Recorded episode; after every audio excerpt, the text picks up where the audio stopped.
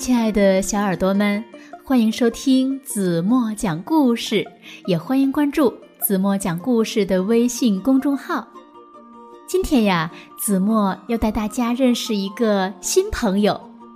这个新朋友呢，他的名字呀叫做乔治。对了，是一个外国的小朋友。有一天，乔治得到了一张奇妙的古董床。这张床呀，可是非同寻常的。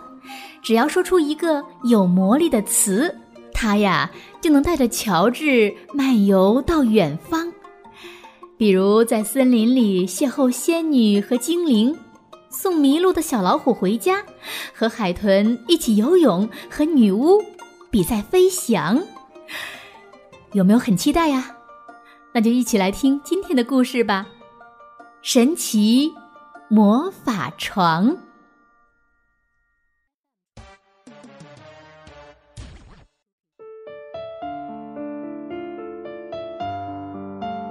哦，乔治，这张床你现在都睡不下了吧？要不你和弗兰克去购物中心买张新床吧？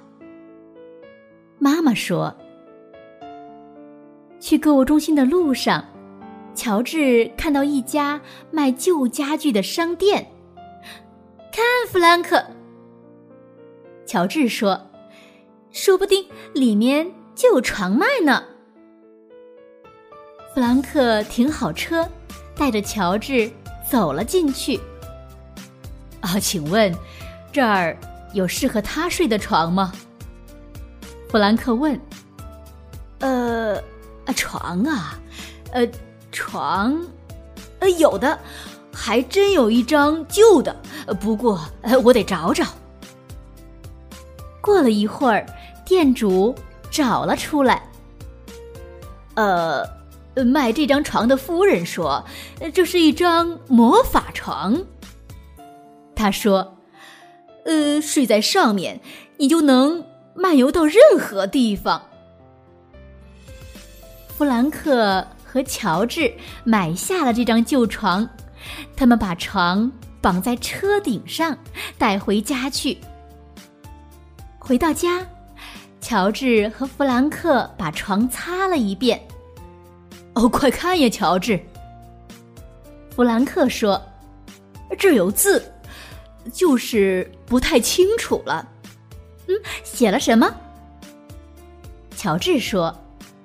哦，写的是睡在这张床上，你能漫游到远方，心中默默祈祷，在念。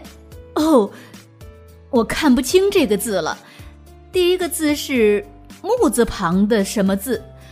第二个字是子字。哎呀，看看你们买的什么东西呀！乔治的外婆说：“哎呀，为什么买了一张这么难看的旧床啊？怎么不去购物中心买一张新床呢？” 它很可爱呀，乔治说。而且，据说它是一张魔法床哦，只要睡在上面就能漫游到任何地方呢。这天晚上。乔治早早的准备上床睡觉，他开始祈祷，试着说出那个有魔力的词。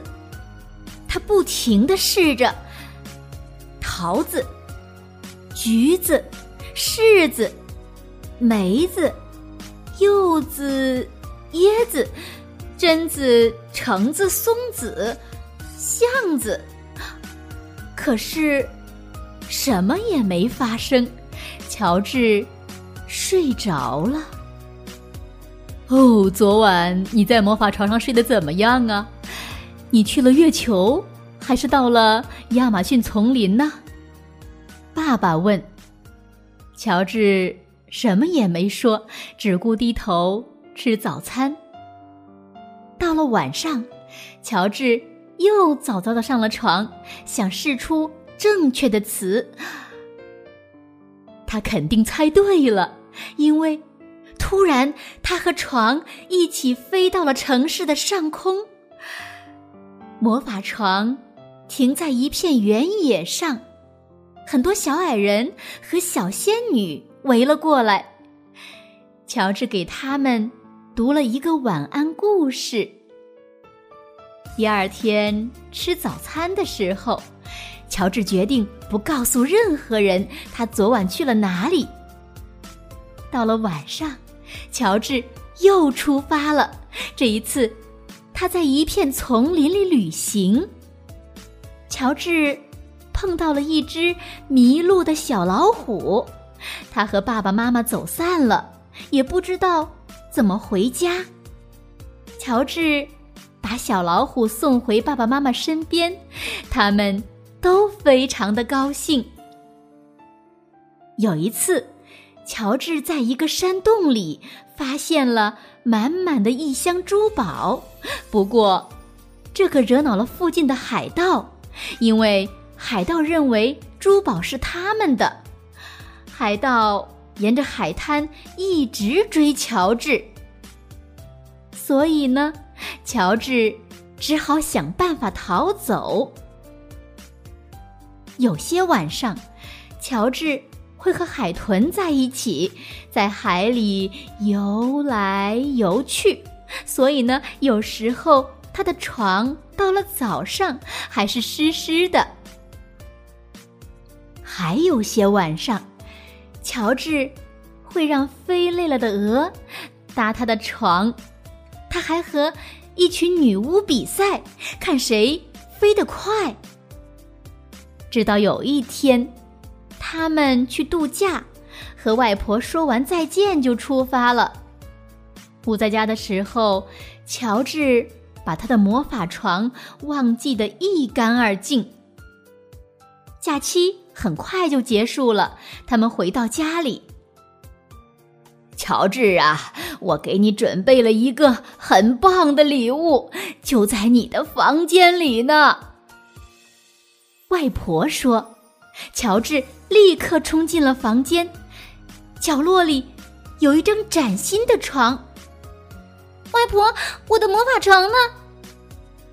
乔治问。哎呦，那张又脏又破的床啊，今天我扔到垃圾站去了。外婆说。乔治马上冲出门，跳下台阶，直奔垃圾站。垃圾站正要关门，乔治冲了进去。他的魔法床就在垃圾箱的最上面。乔治爬上垃圾箱，跳上床，说出了那个有魔力的词。很快，魔法床就载着他升上了天空。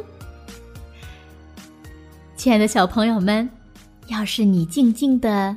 躺在床上，说出属于自己的那个有魔力的词，说不定呀，你也能像乔治一样漫游到远方去呢。好了，今天的故事子墨就为大家讲到这里了。那今天留给大家的问题是：乔治在哪儿买到了那张魔法床？如果你知道正确答案，就在评论区给子墨留言吧。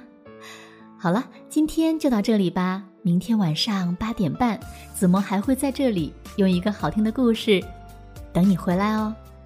你一定会来的，对吗？好了，轻轻的闭上眼睛，一起进入甜蜜的梦乡吧。晚安喽。